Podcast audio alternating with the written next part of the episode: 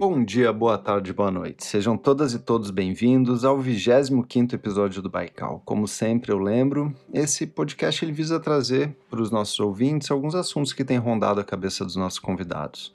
Nós estamos no Instagram e no Twitter sob o mesmo nome, arroba Baikal Podcast, eu convido a todos que nos sigam. Se puderem também, assinem o podcast no seu player favorito. Isso vai fazer com que vocês sejam notificados quando for lançado um novo programa. E para que a gente atinja aí um maior número de ouvintes, eu peço a vocês que mandem aos amigos algum episódio do Baikal. Compartilhar conhecimento sempre faz bem e nos ajuda a compreender um pouco melhor o mundo que a gente vive.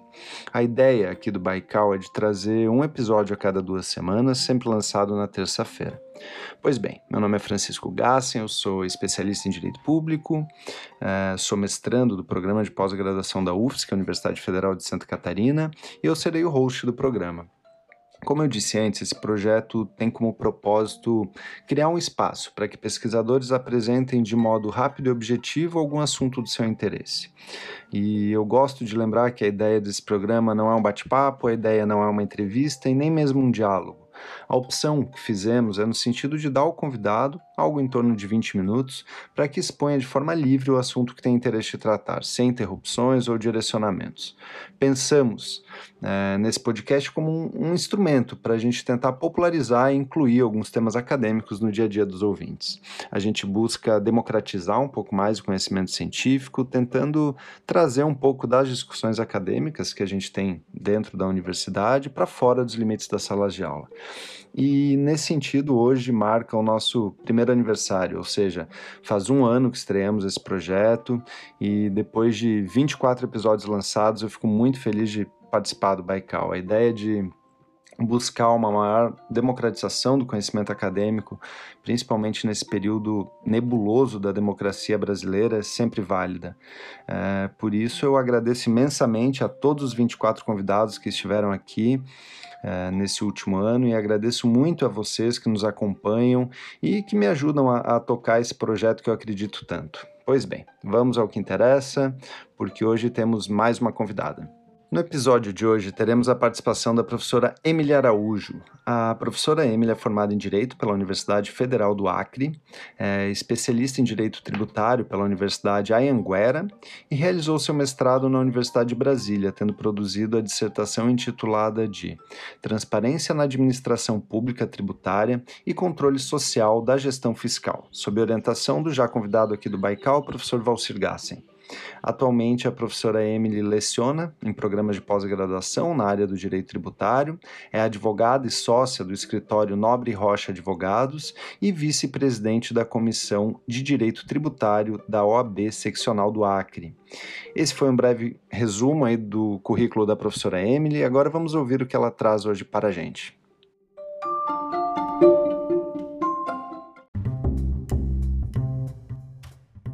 Olá, pessoal. Obrigada, Francisco, pelo convite. É um prazer estar hoje no Baikal Podcast da Academia ao Cotidiano. Eu vou falar hoje sobre a transparência na gestão pública tributária e o controle social da gestão fiscal. O tema, na verdade, me desperta interesse desde 2013, quando, por ocasião de uma especialização, me interessei pela discussão que ocorria em torno de uma lei, que então era recente, a de número 12.741 de 2012, que determinava a discriminação dos tributos incidentes sobre os produtos e serviços nas notas fiscais.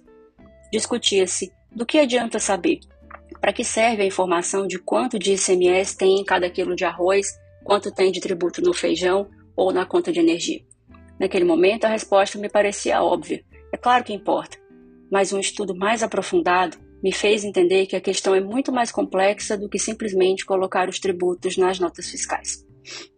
A tributação no Brasil é um fenômeno complexo, resultado de reiteradas escolhas políticas ao longo da história que até hoje produzem resultados. A Constituição de 88 inovou em muitos aspectos. Na administração pública, consagrou, dentre outros, o princípio da publicidade como um dos que regem a administração pública e é um dos temas centrais quando se fala em controle social e transparência. No âmbito tributário, trouxe, dentre outros, o princípio da capacidade contributiva, da isonomia, da pessoalidade e da transparência fiscal. Além disso, tratou das espécies tributárias, delineando o atual sistema tributário nacional, a nossa estrutura normativa de tributação. Mas para que se possa ter uma visão crítica sobre o fenômeno da tributação, é preciso ir além das espécies de tributos e de suas características gerais. É preciso responder algumas perguntas: quem paga? Quanto paga? Como e com quem se gasta? É então que saberemos quais direitos escolhemos priorizar e para quais pessoas escolhemos garantir esses direitos. É a nossa matriz tributária, que é o resultado das escolhas feitas em determinado momento histórico no campo da ação social, no que tange ao fenômeno da tributação. Esse é um conceito do professor Valcir Gassen, que também já passou aqui pelo Baikal. No Brasil, talvez a escolha de maior reflexo na nossa matriz é a das bases de incidência da tributação, ou seja, é a escolha sobre qual manifestação de riqueza o tributo incidirá e quem ele irá atingir. No Brasil, são tributadas a renda, o patrimônio e principalmente o consumo. E aqui já temos o primeiro grande problema. A tributação sobre o consumo é indireta, o que quer dizer que está embutida no preço final do produto ou serviço. É adiantada pelo contribuinte de direito, comerciante ou industrial, mas é repassada ao preço final do produto, de modo que quem paga é o consumidor. Dados do Ministério da Fazenda apontaram que em 2015 os tributos sobre a renda responderam por 5,97% do PIB, ou 18,27% da arrecadação, enquanto os tributos sobre propriedade responderam por apenas 1,45% do PIB, ou 4,44% da arrecadação. Já os tributos sobre bens e serviços, ou seja, sobre consumo, responderam por 16,22% do PIB, ou 49,68% da arrecadação. Esses dados refletem de maneira indiscutível a escolha feita pelo Brasil sobre a principal base de incidência dos seus tributos: é o consumo. Essa escolha tem reflexos graves e contribui de maneira significativa para a perpetuação das desigualdades sociais, porque atinge de maneira igual pessoas em condições completamente diferentes. Não importa se é um milionário ou um assalariado que adquire determinado produto, o que eles pagam de tributo é o mesmo valor. Dados de 2004 revelam que famílias cuja renda mensal era de até dois salários mínimos destinavam até 48,8% do orçamento familiar para pagamento de tributos, já nas famílias de renda superior a 30 salários mínimos, o ônus tributário caía para 26,3%. As projeções apontavam que para os mais pobres, o ônus poderia chegar a 54% e para os mais ricos, no máximo 29%.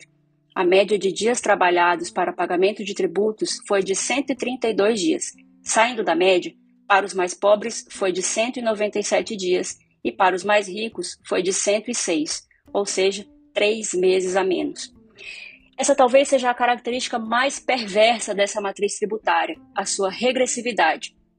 São chamados a contribuir mais aqueles que manifestam menos riqueza, quando o ideal é o contrário, contribua com mais quem mais possui, não apenas proporcionalmente, mas progressivamente.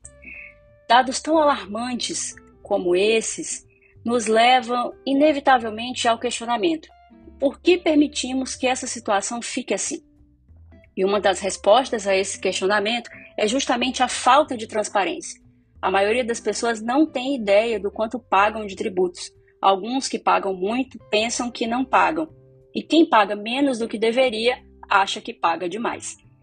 Enquanto isso se reverbera no nosso país falácias como pobre não paga imposto ou o problema do Brasil é o Bolsa Família. Além disso, a falta de transparência também impossibilita o controle da sociedade sobre a aplicação dos recursos públicos. Pesquisa do Instituto Brasileiro de Planejamento e Tributação revelou que o Brasil é o país que tem o pior desempenho no uso dos tributos, ou seja, entre os 30 países com a maior carga tributária, é o que proporciona o pior retorno em prol do bem-estar da sociedade. E é diante desse quadro de desinformação sobre a tributação no Brasil que se mostram importantes os instrumentos legais que surgiram depois da Constituição de 88, que possibilitam de maneira efetiva o controle social da gestão dos recursos públicos, especialmente advindos da tributação. Como eu disse um pouco antes, a Constituição estabeleceu a publicidade como um dos princípios da administração pública e a transparência fiscal como um dos princípios da tributação. Mas além dessas previsões constitucionais, a legislação infraconstitucional também avançou em vários pontos, trazendo determinações importantes para o exercício do controle social. Dentre esses, cito a Lei de Responsabilidade Fiscal, que é a Lei Complementar número 101 de 2000, que disciplina o planejamento e a execução orçamentária, receita, despesa e endividamento, com previsão de sanções do Código Penal e da Lei de Improbidade Administrativa a quem descumprir. Também a Lei Complementar 131 de 2009, que ficou conhecida como Lei da Transparência, que modificou parte da Lei Complementar 101 para acrescentar dispositivos que especificam as formas pelas quais deve ser assegurada a transparência, como participação popular, informação em tempo real sobre a execução orçamentária, com acesso facilitado a qualquer interessado e diz ainda exatamente quais informações devem ser disponibilizadas quanto à despesa e quanto à receita. Outro diploma legal foi o de número 12.527 de 2011, conhecido como Lei de Acesso à Informação, que trouxe a publicidade como regra e deixou o sigilo como exceção. Assegurou a qualquer pessoa interessada a obtenção de informações como licitações, contratos administrativos, resultados de programas, projetos e ações de órgãos públicos, auditorias e tomadas de contas. A lei veda que se exija motivo para a solicitação, pois são assuntos de interesse público. Essas informações também devem estar presentes e atualizadas nos portais de transparência de cada ente, em plataforma de fácil acesso e em linguagem de fácil compreensão. Por fim, tivemos a Lei 12.741 de 2012, que determinou a discriminação dos tributos nas notas fiscais de produtos e serviços. Apesar de ser um início, o fato de o valor dos tributos ser informado apenas aproximadamente é um problema e demonstra que a transparência efetiva e completa ainda não chegou. Essas leis são exemplos do arcabouço normativo que se seguiu à Constituição de 88 e dão suporte legal para o controle social dos atos da administração pública, especialmente referentes à aplicação dos recursos públicos. É claro que lei sozinha não resolve nada, mas ajuda muito. Prova disso é que nas últimas duas décadas vimos no Brasil o crescimento de diversas organizações da sociedade civil especializadas em acompanhar a gestão de recursos públicos, formadas por amigos, vizinhos, moradores de determinado bairro ou cidade que começaram pequenas nas suas próprias comunidades e se espalharam pelo país. Em boa medida, com o apoio desses dispositivos legais, que permitem a exigência, inclusive judicial, do cumprimento dos preceitos de publicidade e transparência. Alguns exemplos que podemos citar dessas organizações são a Amarribo Brasil, que começou com um pequeno grupo de amigos da cidade de Ribeirão Bonito, em São Paulo, alcançando grande mobilização social com ações contra a corrupção e desvio de recursos públicos e se espalhou pelo país. Hoje, forma uma rede de mais de 200 organizações não governamentais promovendo atividades diversas, como palestras, cursos, publicações, orientação para a formação de novas ONGs para acompanhamento de destinação de recursos públicos, entre outras ações. Também temos a Transparência Brasil, outra ONG que desenvolve trabalho de fiscalização de uso de recursos públicos desenvolveu o projeto que hoje tem até aplicativo, chamado Tá de Pé. Por meio dele, qualquer pessoa com um smartphone pode acompanhar a execução de obras públicas, escolas e creches e cobrar providências em caso de atraso do cronograma. Temos ainda a Associação Contas Abertas, que acompanha e publica informações sobre a execução orçamentária da União. A existência e o sucesso de iniciativas como essas que citei comprovam a hipótese de que o cumprimento dos deveres de publicidade e transparência fomentam, incentivam a efetiva participação popular na gestão dos recursos públicos, tanto na proposição de políticas quanto na fiscalização dos gastos. A transparência possibilita a compreensão do fenômeno tributário, da matriz tributária e conduz à discussão sobre as reformas que precisamos na busca por uma tributação equitativa e que retorne em serviços para a população, garantindo-lhe cidadania e dignidade, concretizando, assim, a construção de uma sociedade verdadeiramente livre, justa e solidária.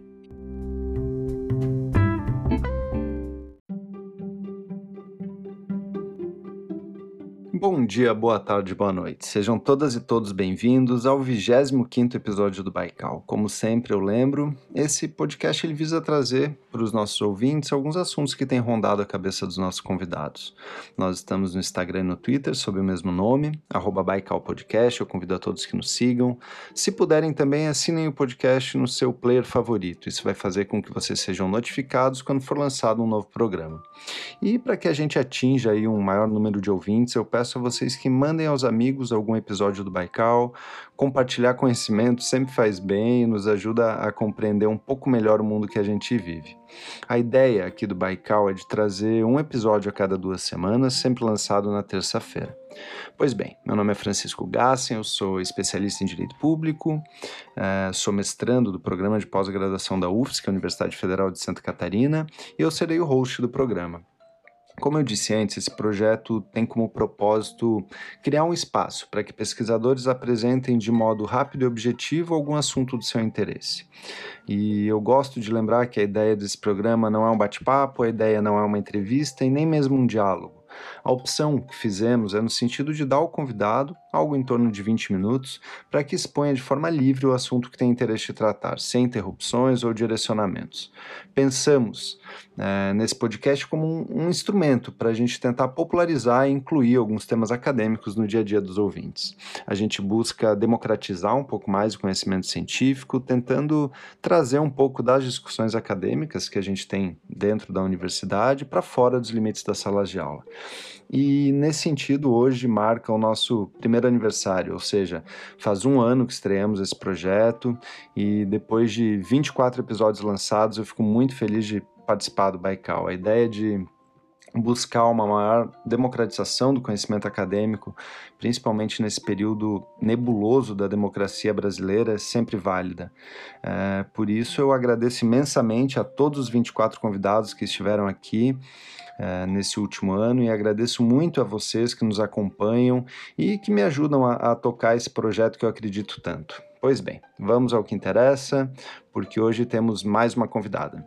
No episódio de hoje teremos a participação da professora Emily Araújo. A professora Emily é formada em Direito pela Universidade Federal do Acre, é especialista em Direito Tributário pela Universidade Anhanguera e realizou seu mestrado na Universidade de Brasília, tendo produzido a dissertação intitulada de Transparência na Administração Pública Tributária e Controle Social da Gestão Fiscal, sob orientação do já convidado aqui do Baikal, professor Valcir Gassen.